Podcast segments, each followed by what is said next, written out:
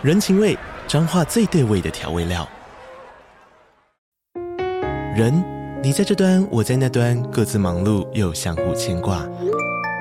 情，街角的吵杂声传递温暖与思念。味，是从每一个转角飘出的乡愁。这里是彰化县政府 Pocket 节目《彰化早咖》，我是主持人内克。从彰化大小事各具特色到旅游攻略，透过轻松有趣的访谈，带着大家走进最在地的早咖。准备好了吗？彰化的故事，我们说给你听。以上为彰化县政府广告。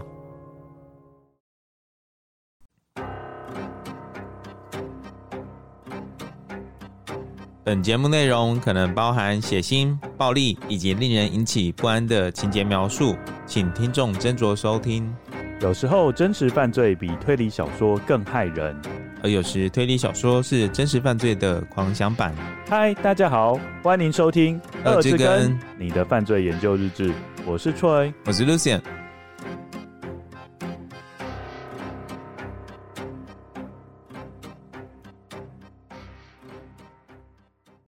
各位观友，大家好，我是 Troy，我是 Lucien。节目一开始，我要先跟大家讲一下，我们在这一集的最后会回复跟友 QJu 在 First Story 给我们的赞助留言。那我们接下来就是要承继上一集的故事。哦，上一集故事是讲 Marcus Wilson，我们一路从他怪异的家庭开始讲起，然后讲到最后，其中一个女儿终于受不了，想要离开，她叫做 Sofina。那 Sofina 最后是有上一集是 Ruby 哦，他叫做 Ruby 啊、嗯、，Ruby 后来是有成功离开的。Ruby 离开之后，家里面的成员可能就受到了一些启发，嗯，就说逃脱有望这样子。所以，我们接下来请 Lucien 开始讲 第二个女儿尝试逃离魔爪的经历。那时候 Ruby 是那个 inspiration，对 有力 inspiration。有听过吗？没有。Chicago，哎、欸，你终于开始唱歌了，觉得你已经很久没有唱歌了。真的吗？嗯，那我们接下来开始请 Lucien 继续讲这个故事。接着我们要讲述 Marcus 另一个女儿 Sophia 的故事。比起 Ruby，她与 Marcus 的冲突有过之而无不及。Sophia 二十四岁的时候，鼓起了勇气告诉 Marcus，她决定离家，并承认她爱上了工作的同事。Sophia 的这番自白让 Marcus 愤怒难耐，因为 Sophia 显然没有遵从 Marcus 的指示，不与外界的人有任何的往来。于是 Marcus 立刻禁止 Sophia 与家庭内的其他成员交谈，以避免他向其他家人传递不正确的思想。Sophia 心里满腹委屈，无法和身处在同一个屋檐下的其他兄弟姐妹有任何的言语交流。是多么令人无法忍受的事情。于是他再度和 Marcus 表明想离开家，搬到圣荷西与他的舅妈同住。令人意外的，Marcus 竟然一口答应，并表明愿意开车载 Sophia 一程。凭着敏锐的第六感，Sophia 认为 Marcus 不知道又在打着什么坏主意，但仍旧决定立刻动身出发，因为他生怕。情绪变化无常的 Marcus，下一秒又会突然反悔，这样他就平白错过了一个离开家的机会。于是他迅速地把衣物和其他随身物品打包，离开 Sudan 破译船，乘坐着小船抵达海岸边。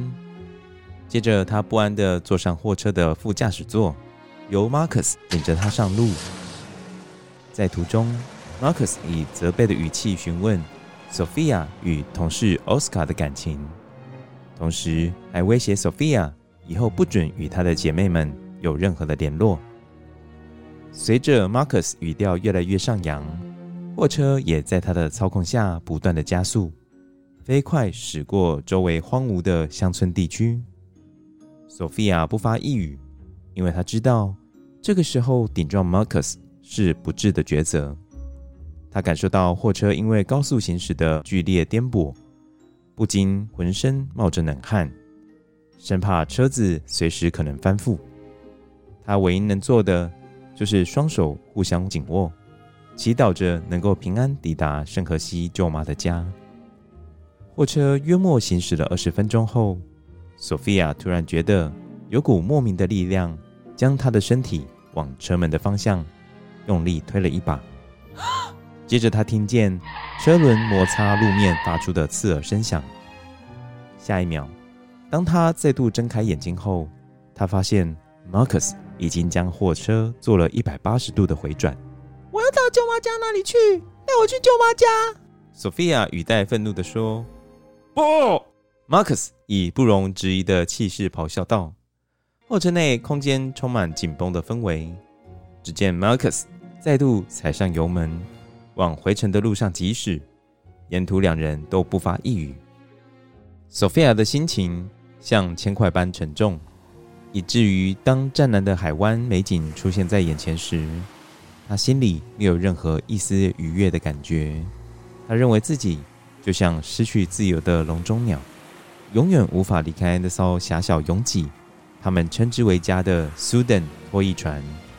就在 Sophia 强忍住泪水，试图整理自己情绪时，Marcus 再度将货车停了下来，将引擎熄了火，并在 Sophia 眼前掏出了一把刀，以异常缓和的语气对着 Sophia 说：“你爱煮吗？”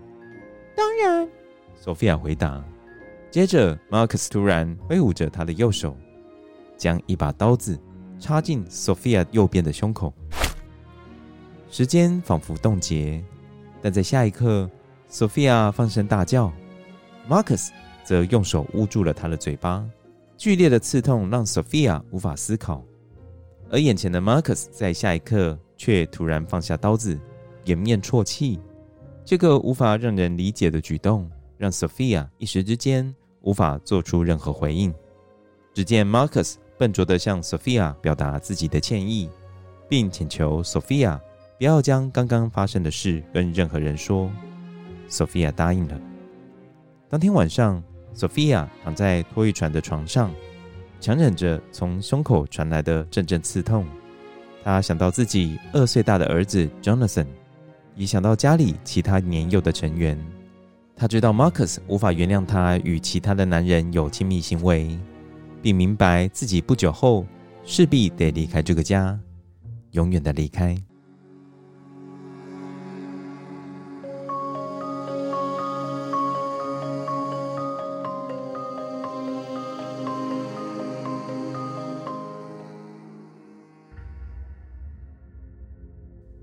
二零零一年，Sophia 的生活非常悲惨。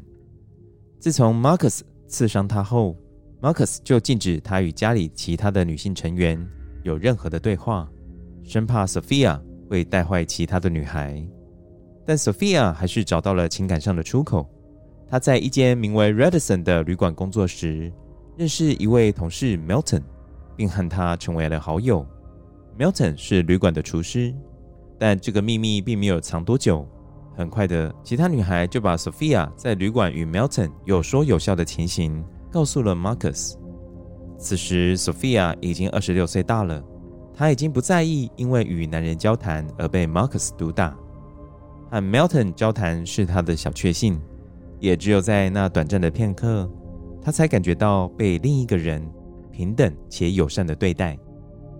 Milton 是一个很好的倾听者。无论 Sophia 的情绪是好是坏，他总是很有耐心地听 Sophia 把话说完。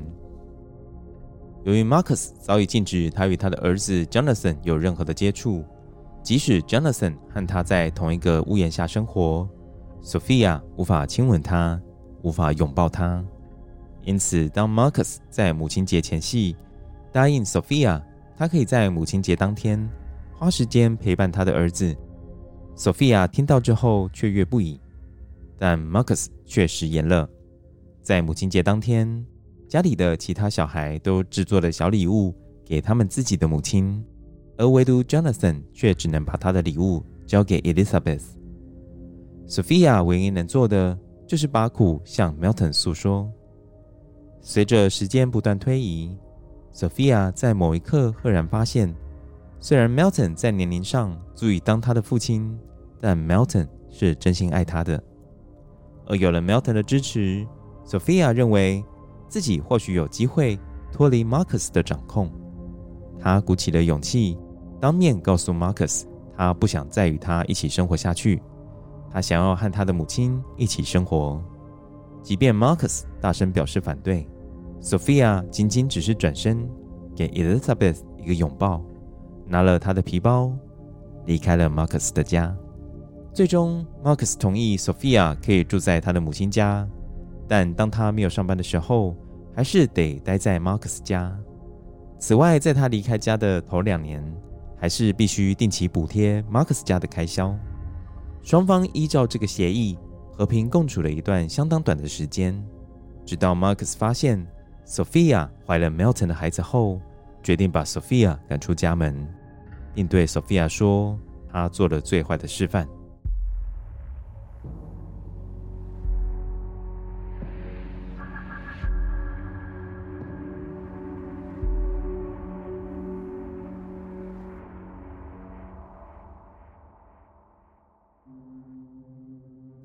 当 Sophia 将随身物品打包离开 Marcus 家时，她的内心一点也不雀跃，因为她知道她自己的儿子还身处在那一个如同地狱般的家庭里。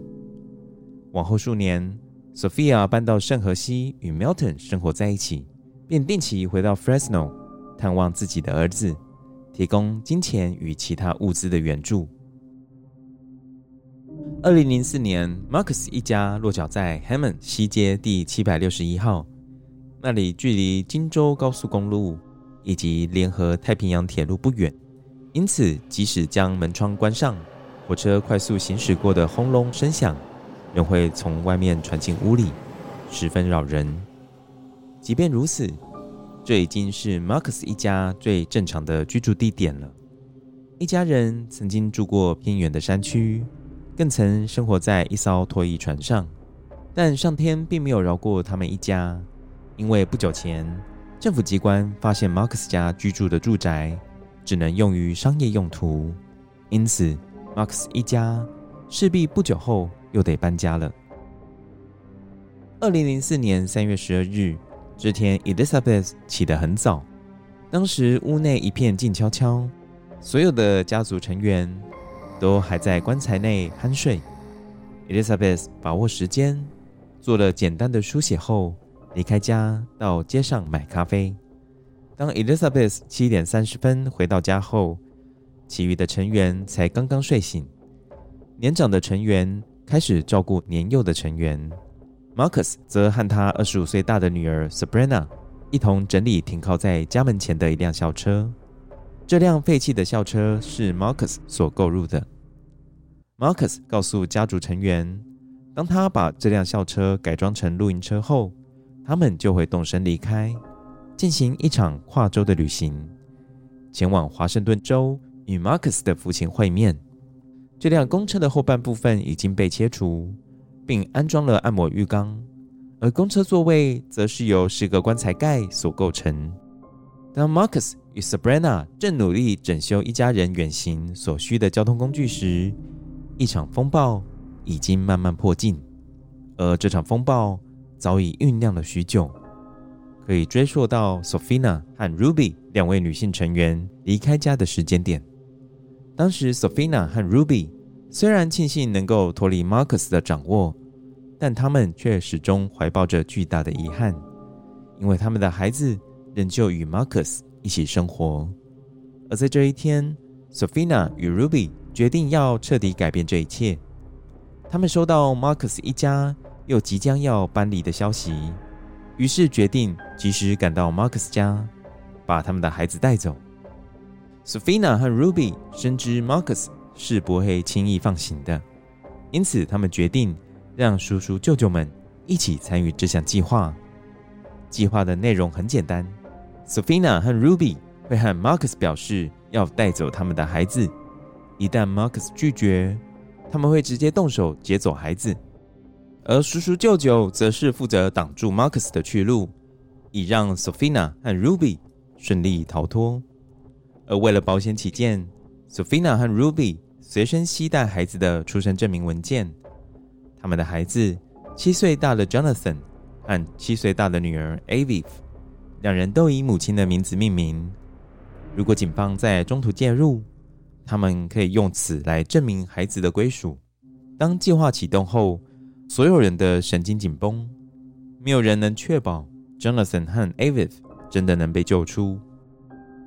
Sophia 是计划中最重要的人物，因为她经常拜访 Max 家，提供杂货、婴儿奶粉等补给品，所以由 Sophia 进入屋内带走孩子，是让对方最不起疑心的选择。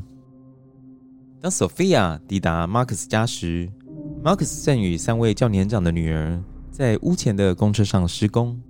Sophia 也就这样默默的进入屋子里。一踏进屋内，她就看到自己的孩子 Jonathan。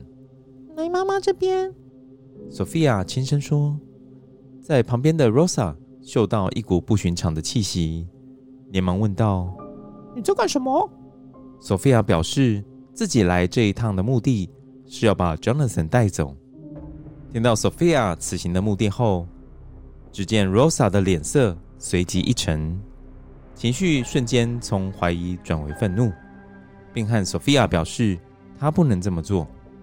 而此时，Marcus 二十七岁的女儿 Kiani 也正好踏进家门，在了解状况后，也反对 Sophia 的行为。双方很快的从激烈的口角转为肢体冲突。只见 Sophia 一把抓住 Jonathan 的手，硬是领着他往屋外走，而 Rosa 则握住了男孩的另一只手臂往回扯。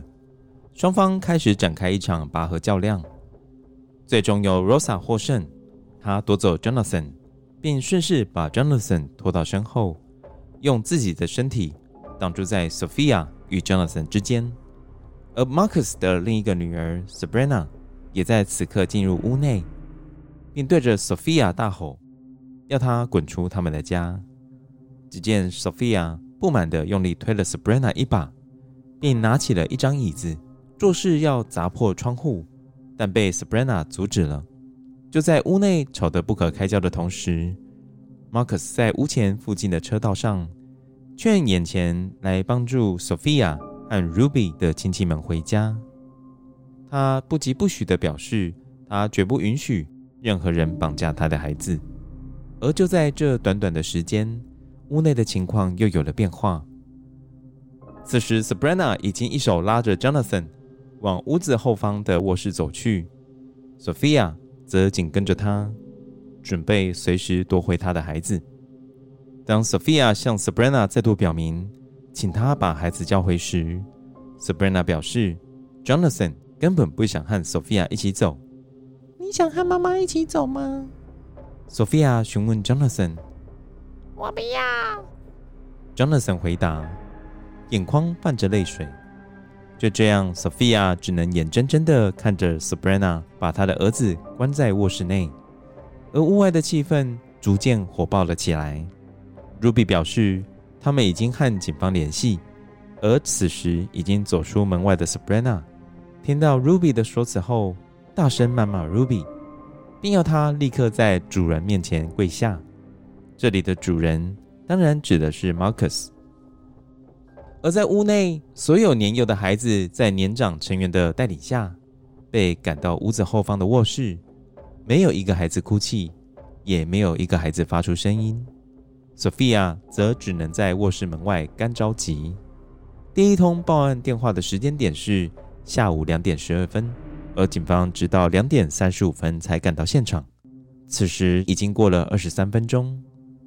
当警官 Nelson 听了双方的说辞，并查看 Jonathan 和 Aviv 的出生证明后，他告诉 Marcus 说：“除非他有政府的文件证明他有孩子的监护权，不然他必须把孩子交出来。” Marcus 当然持反对的意见，并表示如果没有搜索票，任何人都不允许进到屋子里来。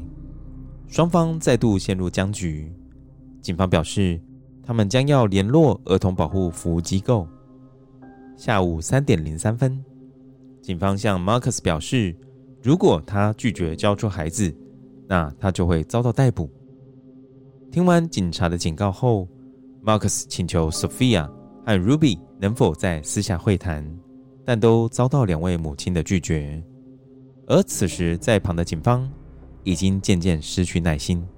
忽然，在某一个片刻，Marcus 突然转身进入屋内，由于 Marcus 的行动十分迅速，众人一时反应不过来。Ruby 从前门往屋内看，发现屋内较年长的女性已经用桌子把屋子后方的卧室门堵住，而 Marcus 则不见踪影。顿时，他发现大事不妙。警官，你必须立刻进入屋子里！Ruby 紧张地大声叫道。数名持枪的警方进入屋内。数分钟后，众人见到 Elizabeth 突然从卧室的门口窜出，一脸惊慌。他飞奔至屋外，并大叫道：“他们都没了，全没了！”Ruby 开始哭嚎。Sophia 把她的皮包用力摔在地面上，歇斯底里的嘶吼着。下午三点四十七分，警车包围了整个住宅，特种部队正在路途上。而昏暗的屋内有个庞大的身影慢慢浮现，那是 Marcus。他一脸茫然，衣服上沾满了鲜血。警方随即将 Marcus 戴上手铐，领着 Marcus 坐上警车。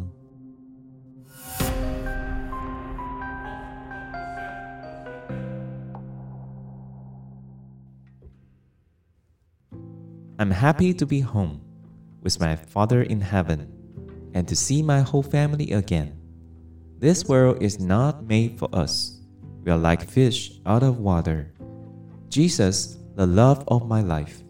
Without him, we would be lost. At last, we go home and are more than happy to preserve our souls. We've lived for Christ. Now we must die for Christ. 这是 Marcus 的孩子 Keani 在一年前所写的日记内容。内容写道：“我很高兴回到家中，与天堂的天父团聚，并再次见到我的家人们。 这个世界并非为我们所造，我们就像鱼离开水一样。耶稣，我生命中的爱，没有他，我们将迷失方向。最终，我们回家，心灵更是幸福。我们曾为基督而活，现在必须为基督而死。”当警方透过手电筒来到昏暗的卧室空间内时，他们发现卧室内棺材旁的尸堆，卧室的地面上也全都是鲜血。被害者显然被刻意堆叠在一起。二十五岁的 Sabrina 的遗体在尸堆的最上方，尸体都还是温热的，显然才刚刚断气。警方在尸堆中翻找，试图确认是否有生还者。但不幸的是，被害者的眼部都挨了一枪，均已气绝。起先，警方原本以为只有五位被害者，但当他们将尸体一具具从尸堆中移出时，才发现较年幼的孩子都被堆叠在尸堆的最下方。显然，这些年幼的孩童是最早遇害的。最终，警方确认了血案的被害人共有九名。包含 Sophia 和 Ruby 的孩子，而在二十五岁 Sabrina 的尸体下方，警方发现了疑似被作为凶器零点二二米半自动手枪，手枪上并没有指纹。随后法医也确认，Sabrina 的手上并没有枪弹残留物。而令人意外的是，经过检验，Marcus 的身上也没有枪弹残留物。当警方在 Marcus 家进行搜索后，在 Sabrina 的皮包里找到一把刀，以及尚未使用的子弹。那到底谁才是凶手呢？有人认为执行杀戮的是 Sabrina，她是对 Marcus 最唯命是从的女儿。或许她在杀了其他的孩子后，最后决定自杀。法医也认证 Sabrina 是最后死亡的死者之一，但也有人认为后下扳机的是 Marcus。Marcus 在羁押期间，Elizabeth 曾到监狱拜访他，并和 Marcus 表示幸存的孩子各奔东西，他不知道现在该怎么办。Marcus 告诉 Elizabeth，上帝会替他准备一间公寓，并告诉 Elizabeth，上帝把他关起来只有一个理由，就是要他减肥。一旦他减到一百九十磅，上帝就会释放他。接着提到汽油的最新价格，两人之间的对谈在心灵层次的内容到物质层次的内容来回穿梭。审判中，在惨案幸存的 Serafino 替 Marcus 说话，认为 Sophia 和 Ruby 根本没有权利破坏他的家庭。而当检察官询问 Serafino，他知不知道他的父亲 Marcus 与家里面其他的女性有染，Serafino 回答，他不想知道事情的真相。为何你不想知道？检察官说，大家都痛恨他，如果事实的真相会让我也痛恨他，那我宁愿不要知道事实。Serafino 回答。至于 Marcus，则辩称自己不是凶手。凶手是自己二十五岁的女儿 Sabrina，他用枪杀害自己的弟弟妹妹后，再开枪自杀。最终，陪审团虽然没有认定 Marcus 发射致命的子弹，但仍认为他触犯了谋杀罪。二零零五年六月十七日，Marcus 被判决犯下九项一级谋杀罪，以及十四次强奸和性侵罪名。二零零五年六月二十七日。Marcus 被判处死刑，目前仍在圣昆丁州立监狱服刑。好，我们先进行讨论了。嗯，针对 Sophia 的部分，好了，Sophia，好，我们先。我跟跟友讲，Troy 今天给我稿子，Sophia 的版本有非常多种，所以大家如果听到什么有听到 Sophina 的部分，请大家见谅。应该说我叫狗没有叫好，然后还有什么 Sophie 病的。就各种 Sophia 的变形体，我念到后来，然后错语都没有发现有变成 Sophina，就是 Sophia 有在转型变成 Sophina。我觉得我们这一集最后面可以放 NG 版本，嗯，还有 Lucien 暴走的部分。我暴走吗？我暴走，也还好啦。好，我们先讲一下 Sophia，哎，Sophia，Sophia，好难念哦。那他的部分，就他离开 Marcus 家的整个过程，比 Ruby 还要更。有过之而无不及，对不对？我觉得他最主要是因为有前车之鉴的啦，所以他今天遇到 Sophia 也要离开的时候，他就是手段就更激烈。可是我觉得很奇怪，为什么你不直接想说你就是不能去，他还要顺便载他一程？这个我就不懂了。他的逻辑本来就我们不会懂啊，你怎么会想要跟他？哦，对，嘿，你怎么会想要去懂他的逻辑？他光是说我们是 vampire，这个人就就很没有道理了。对啊，还要住棺材什么的。对不对？这个光这个就有名就不同一种，应该说我们就对对对。好，那我这边是稍微补充一个部分。啊、美国它曾经有一个研究是针对性侵的幸存者，然后他有针对他们进行访谈，结果发现有三分之一的人都有性侵引发的瘫痪。什么意思？他的意思是说，这个瘫痪并不是真的就是不能动的那种瘫痪哦，是说面对性侵犯不会采取任何的反抗行为。这个在未满十八岁的儿童的部分会更为显著，大概会有一半的人会有性侵引发的瘫痪的这种状态，就是说无论在生理上或是心理上都没有办法做出任何回应，因此也不会想要脱离这个性侵犯。呃，所以我们之前提到的 Ruby 跟 Sophia 算，Sophia 哦，所以我们之前提到的 Ruby 跟 Sophia 算是比较特例的部分。好了，你念念 Sophia 好了，我不想要纠正你，就很难调整回来啊。你现在都已经开始在讲学术研究的部分就对了，你们要讨论我刚刚念的。好，你有啊有啊有啊，你你讲一下，你觉得里面很值得讨论的部分？我觉得很妙的是，就是 Sophia 被刺那一刀的部分呢，我对那一刀很觉得很不可思议。就你爱煮吗？然后就这样子过去。重点是也没带他去看医生。这个哦，我跟大家讲，这个部分的资料我没有整理到 Lucien 刚刚讲的故事里面。事实上是真的没有去看医生哦，嗯，就是只是 Elizabeth 把他的伤口稍微用绷带这样子封起来之后，就没有去看医生了。这样可以哦。我跟大家讲，这一家人超夸张的，他们从来没有到电影院看过电影，嗯，也从来都没有看牙医，是一个完全跟外界隔绝的一个家族。等于就是自己好像活在山上，还是活在原始生活呢？对，他们常常家里面都断水断电的，然后也是习以为常，就对了。然后你不觉得 Sophia 跟家里的感情还蛮不错的吧？要不然我就觉得他今天要把他儿子带走，干嘛还要跟 Rosa 解释说哦，我要带我儿子走了，Bye bitches。他干嘛要跟他们讲啊？就直接带走就好，就直接带走。他不是那个时候叫 Jonathan 过来吗？然后 Rosa 就感觉到有不太对劲，这样子。他可以就随便编个谎就好啦之类的，干嘛要？还要跟他说我要带他们走啦，就这样子啊。哦，太诚实了，是不是？对他好诚实，我就说哦，我带他去上个厕所啊，他要上厕所，带他去上厕所。但是你有想到一件事情吗？嗯、我们回到稍微前面一点的时间轴，嗯，就是 Sophia 她不是那时候有跟工作的同事开始有感情的，嗯、你说 Milton 吗？对，Milton 有开始有感情的联系的时候，嗯、其他的女孩还会去告状。哦，对。他们有跟他在同一间旅馆工作吗？哦，因为他们常常就是三五个女孩都在同样的餐厅或是同样的旅馆工作，哦、所以就他会是这样安排。因为你知道吗？如果真的大家都不一样的工作地点的话，哇，那 Marcus 在上下班时间可忙碌了。哦，要一直在，都在就对了。另外还有一个重点就是，如果他们几个女孩一起上班的话，也可以互相监视对方。哦、对，没错，彼此当料杯啊，这样子。嗯，我的主人，我最忠诚，这样子。为什么他们会想要去告密？为什么？我觉得也不完全是嫉妒，哎，嗯，他们的想法我觉得比较不太像是私人看不过去，嗯，而是他们想要维持这个大家族的和谐，哦，对，然后你会发现一件事情，即便 Marcus 被逮捕了，在审判的过程中，幸存的儿子都还替他说话，嗯，他说：“哦，我宁愿不要知道事实的真相。”这个我们等一下会讲一个故事，你就会觉得说，哎，你可以理解为什么这些孩子即使脱离了魔爪之后。都还是会替加害人说话。对啊，那个 Sabrina 也是。哦，Sabrina 是最忠诚的。哎、欸，对啊，那你觉得最后凶手是谁？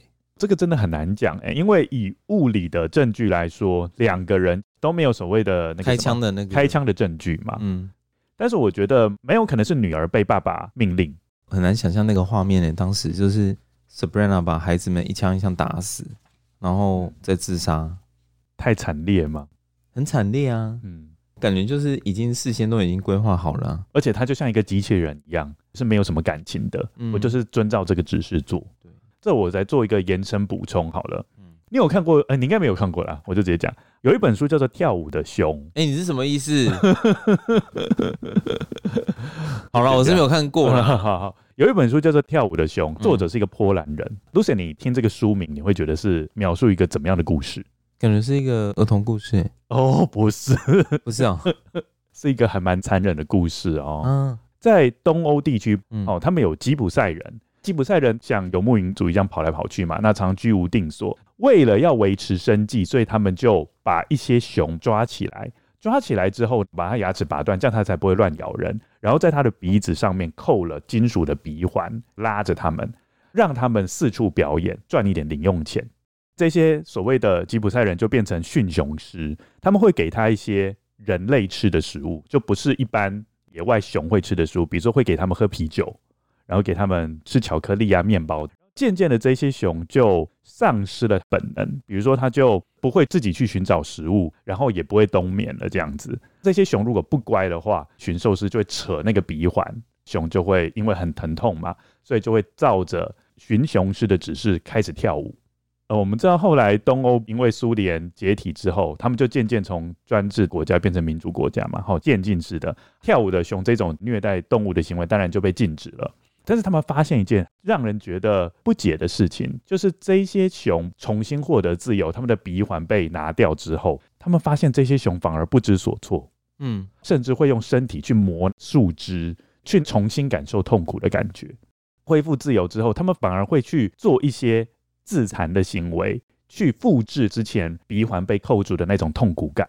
作者他当然格局没有那么小了，他是想要把它类比成人类也是面临同样的情形。不止熊忽然间获得自由会有这种感觉，苏联解体之后，那一些从专制政权开始慢慢民主化的国家的人民也有同样的感觉，他们也像是跳舞的熊，他们也是原本是被。专制的政府所禁锢住嘛，思想的囚禁。但是他们一旦被释放出来，他们反而心情并不是很开心的感觉，而是非常的局促不安。他们甚至会缅怀过去，因为我们知道嘛，共产嘛，所谓的共产就是大家都有饭吃。但是忽然间资本主义来了，自由开放的时候，他们反而因为没有一技之长，会流离失所，所以他们反而想要回到过去。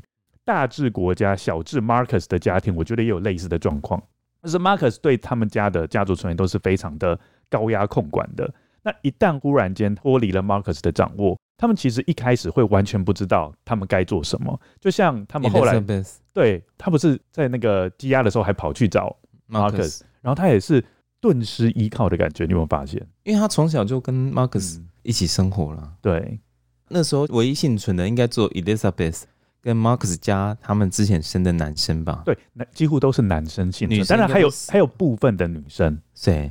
还有部分女生有活，有有有有，Ruby 跟 Sophia 吧？呃，Ruby 跟 Sophia 还有一两个。哦，是哦，对，还有一两个有活下来，因为那个时间很短。警方发现枪响之后，其实数分钟之后就看到 Elizabeth 冲出来，然后接下来他们就进去干涉了。不过也很奇怪啊，你看他杀了那么，那是尸堆耶，对，所以也就是应该听到第一声枪响的时候就要冲进去啦。我觉得他们在这一件事情上面处理的真的不好。嗯，他们还在担心说，哦，我没有搜索票，所以我不能进去。他们还在担心这个问题。嗯，但事实上，如果已经有立即的危险，其实他可以不管搜索票，我就因为有立即危险，其实我就应该可以进去。这个部分也是处理不好的地方。这个我觉得，我刚刚就是在念的时候，我也想到这个。可是我现在你现在讲到，我才想起来，就是第一声枪响的时候，我就觉得那不是就应该要赶快冲进去吗？怎么会已经是尸堆了？对，都已经杀了，才在进去看说啊，换你这边逮鸡啊，这样。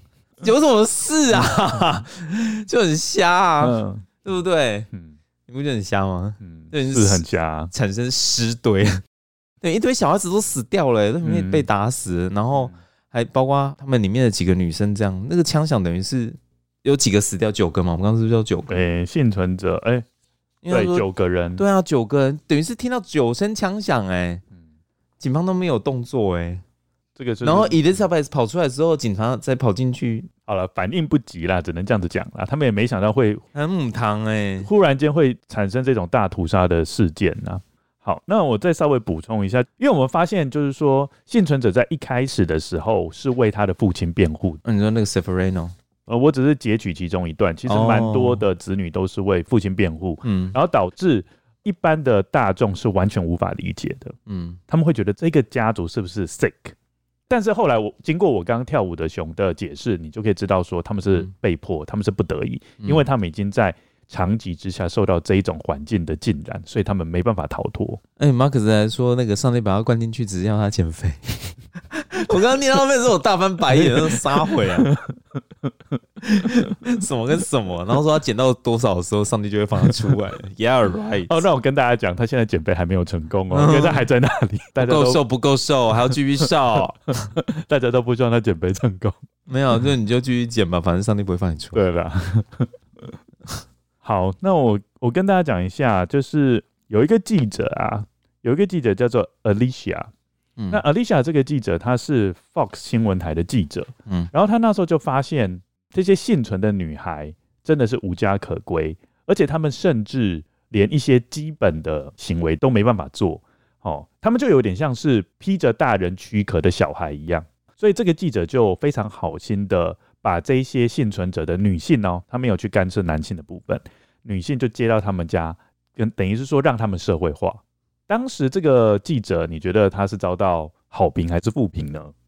应该是好评吧。哦，其实当时这个记者的行为是呃有点争议的。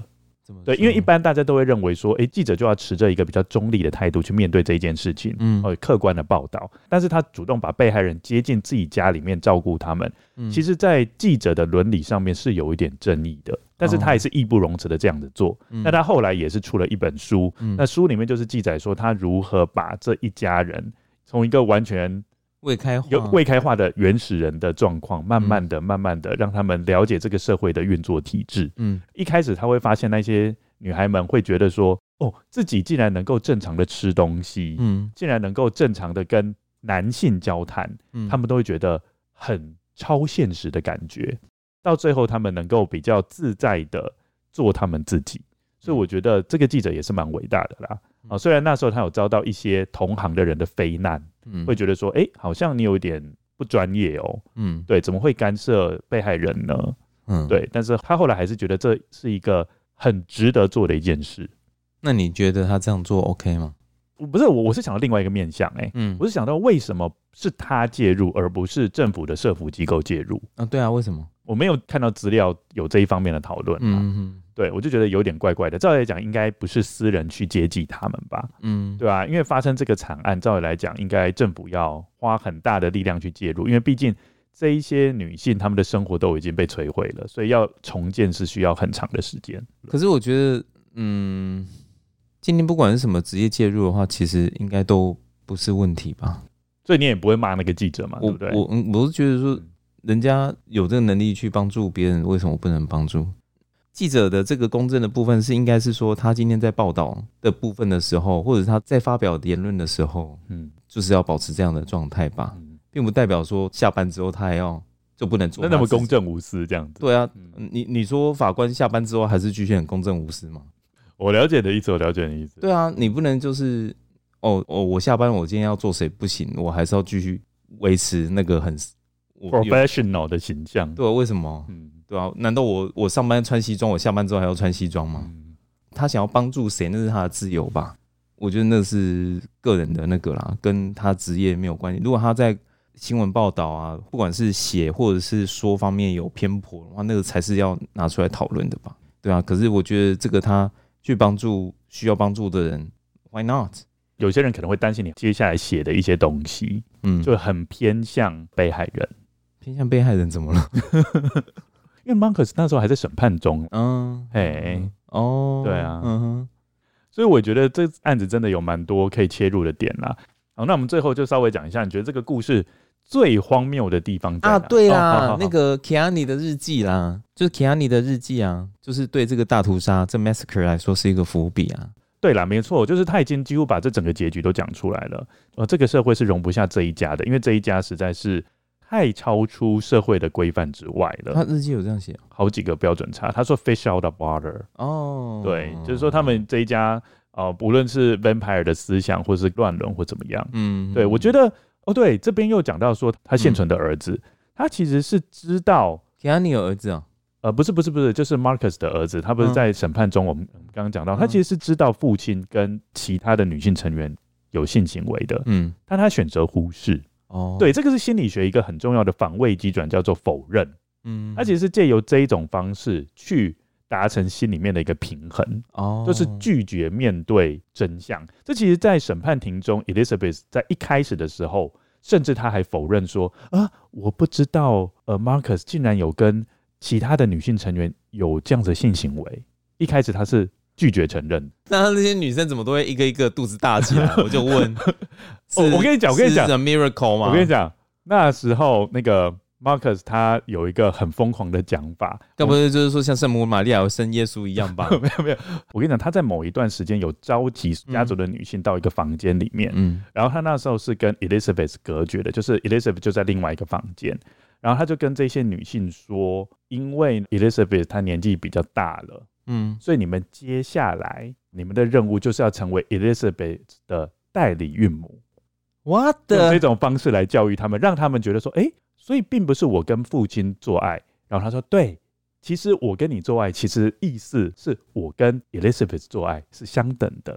用这种方式去说服他们，什么东西啦？对，所以我知道，我跟你讲，生物老师会哭，真的哎。而且你说 Elizabeth 年纪比较大。他才年纪大吧？Marcus 年纪多大了啊？你看他几岁就把那个 Elizabeth 带走，多十几岁吧？对啊，他八岁的时候被他带走，他那时候不是已经二十几岁了吗？欸、对对对，你 要说年纪大，更老爆哦。还说 Elizabeth 年纪大了，没有办法怀孕了。Yeah, right。是啊，所以就这样，为了什么话都说得出来。真的哎，真的，你要不要听听看你自己在说什么？好扯哦，代理孕母都讲得出来。哇哦，真是大开眼界。对啊，所以这个故事真的是我们从来没有讲述到的内容。对啊，interesting，真有趣啊，都完全超出我们的范围之外了。真的哎，这句的总结就是：男人的嘴，骗人的鬼。千万不要相信。哎呦，接下来要讲恶魔前来吹笛啊，对，接下来讲恶魔前来吹笛。里面应该没有到那么夸张啦，但是也有这方面的情节，嗯，所以大家可以敬请期待。然后已经有听众跟我们讲说，为什么我们都还一直都没有讲恶魔前来吹笛呢？哦，有人在敲碗，等一下我们就会念到了。那我们最后来个总结好了，就整个故事里面，你觉得最夸张的是哪一件事情呢？最夸张就是你刚刚讲的那个啦，哦，那个已经很夸张，那代理孕母那个太扯了，你们不是在跟我做爱哦。他很笑哎、欸，那你觉得 vampire 那件事情扯吗？就还好了，对不对？那个还对啊，这个跟那个比起来就是弱很多哎、欸。好，那我们今天故事就到这边，然后我们接下来进行跟友的留言回馈。我们今天要回复的是 Q j u 所给我们留下的留言，他留言内容是说，两个多月前就看完《恶魔前来吹笛》，到底什么时候要讲啊？知道你们俩凑在一起不易，要准备、要读、要讨论、剪辑等很多的工作。Lucien 又常出国工作旅游，赞助一下，希望你们有动力继续。自己之前只看过克里斯蒂全集、艾勒里的国民系列、陈浩基数本、东野圭吾数十本、森博士的一系列及瑞典犯罪小说等。听了你们的节目，又跟着看了林思燕、卡尔江户川乱步、横沟正史等人的作品，现在正在看岛田庄司的作品，已看了十多本。谢谢你们帮我开拓了视野，不知是否打算讲 J.K. 罗琳写的犯罪小说，也有拍成影集，好看哦。开始是先生介绍我听，老实说，我们一起听了第一集，只听了一半就放弃，还好隔了几天，从克里斯蒂的故事听。才又重拾了兴趣，回头从第一集开始听，从七月开始每天一集，竟然很快的听完，只好再回头重听。希望你们能持续更新我唯一订阅的中文 Podcast。Troy 学养丰富，Lucien 台风稳健，完美的组合令人赞叹。不好意思写了一堆，还有一个奇怪的想法，希望你们永远保持神秘，不用露面，就像岛田庄司。不希望将其作品拍成影片，尤其是御手洗系列。Troy 应该懂我说的，无法想象那样的人长什么样。跟跟友报告，我今天录完，我等下又要去搭飞机了。对，而且要去一个很奇怪的地方。对，我要去 Cook Islands，布克群岛。就是大家一听到也是一头雾水呢。对啊，完全不知道在哪个位置呢？没有错，是在太平洋中间的一个孤岛吗？在纽西兰的东北方。哦，那那边是产鱼的，是不是？那边我们没有去过啊，你没有去过，所以你还没有踏上那一块土地过。我第一次去，哎、欸，我现在知道 J.K. 罗琳有写犯罪小说、欸，哎，是新新写的吗？哎、欸，这个我也不太清楚啊。对啊，我看到我才知道说 J.K. 罗琳有写犯罪小说，而且还拍成影集，到底是哪一个啊？不知道，应该 Google 一下就找得到了。好好好，嗯，我可以理解他。从第一集开始听，为什么听到一半就放弃？我跟大家讲，我们最近不是 Spotify 的年度回顾吗？嗯，他就跳出一个很惊人的讯息。我看到之后也是心凉了半截。嗯，他说我们今年增加了百分之六十八的听众，好，这很棒嘛，对不对？嗯，好。但是他接下来又秀出一个讯息。这些听众有百分之三十四都是从第一集开始听。Oh my god！一半呢？对啊，我接近一半呢。嗯，我就觉得，哎。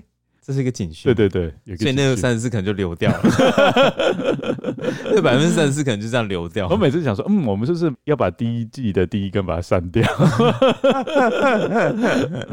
然后他后来又秀出一个，就说到目前为止，你们收听最多的那一集就是第一季第一根。哦天哪！Oh my god！不过还好，就大家有那个山不转路转，就自己跑去听另外后面几集。对对对，这样我觉得真的啦。你听 Podcast 原本就不一定要从第第一季第一集开始听啊，因为那通常是最 primitive 最原始的，对啊，还好他有后来又再去听后面几集啊。那你针对露面的部分呢？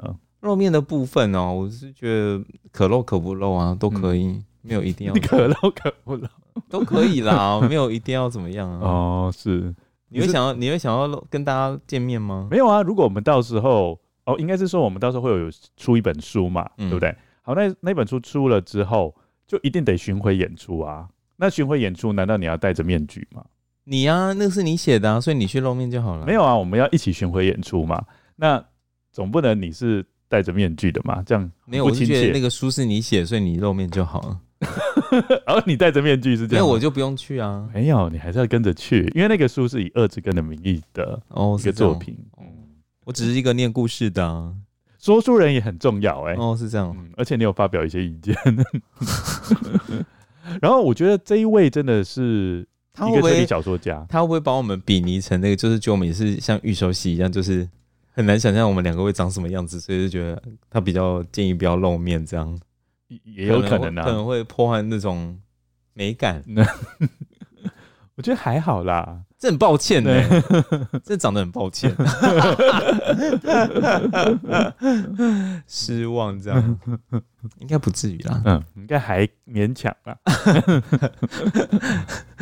好，那我们今天就到这边。今天谢谢大家的收听。如果大家对这一集有任何的新的感想，欢迎大家到我们任何的平台去留言，such as such as Facebook、IG、扑浪。而且我觉得。其实扑浪的粉丝也越来越增加了耶。哦，虽然那个是个小平台，嗯哼，但是我觉得那边的听众都很棒。哦，那边回馈很，就是说那边都会热烈，私底下都会回一些东西。那边还蛮热烈的耶，我也会去看啊，就觉得他们还蛮热烈，而且有的就是很内容写的很多啦，对，有的内内容写的很多。而且我们最近又多了一个波浪的铁粉，F 开头的铁粉，非常感谢他。嗯哼，他传了很多私讯给我们。哦，是哦，对，就是几乎每一集都哇，好长哦，我到时候给你看。我都没有看过。